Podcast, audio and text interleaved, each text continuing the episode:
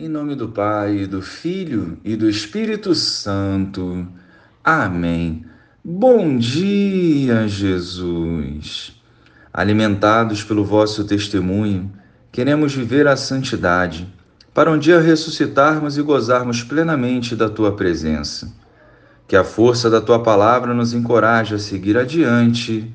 Amém. Naquele tempo, os discípulos contaram o que tinha acontecido no caminho e como tinham reconhecido Jesus ao partir o pão.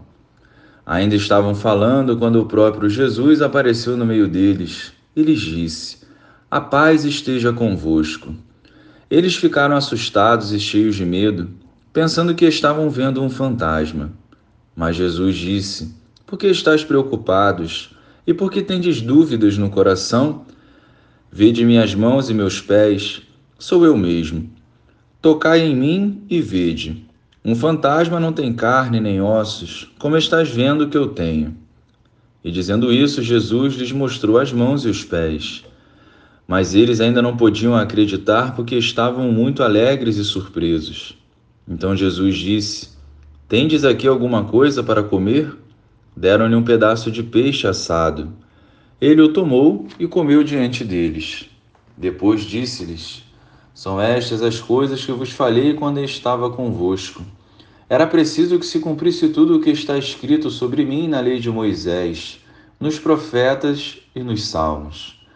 Então Jesus abriu a inteligência dos discípulos para entenderem as Escrituras e lhes disse: Assim está escrito: O Cristo sofrerá e ressuscitará dos mortos ao terceiro dia, e no seu nome serão anunciados a conversão e o perdão dos pecados a todas as nações, começando por Jerusalém. Vós sereis testemunhas de tudo isso. Louvado seja o nosso Senhor Jesus Cristo, para sempre seja louvado. Os discípulos tinham dificuldade para crer que o ressuscitado é o mesmo Jesus crucificado. Para ajudá-los, Jesus mostra os sinais da paixão, deixa-se tocar por eles e come junto deles. Jesus estava marcado, porém vivo e ressuscitado. Por meio das palavras e gestos de Jesus, os discípulos começaram a entender o porquê de todos os acontecimentos recentes. Jesus igualmente apresenta a eles a missão confiada: testemunhar ao mundo tudo isso que estavam vivendo.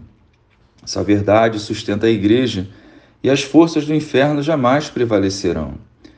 O sofrimento do Senhor não foi em vão, foi para nos permitir alcançar a salvação. Assim como os discípulos, somos chamados a testemunhar essa verdade.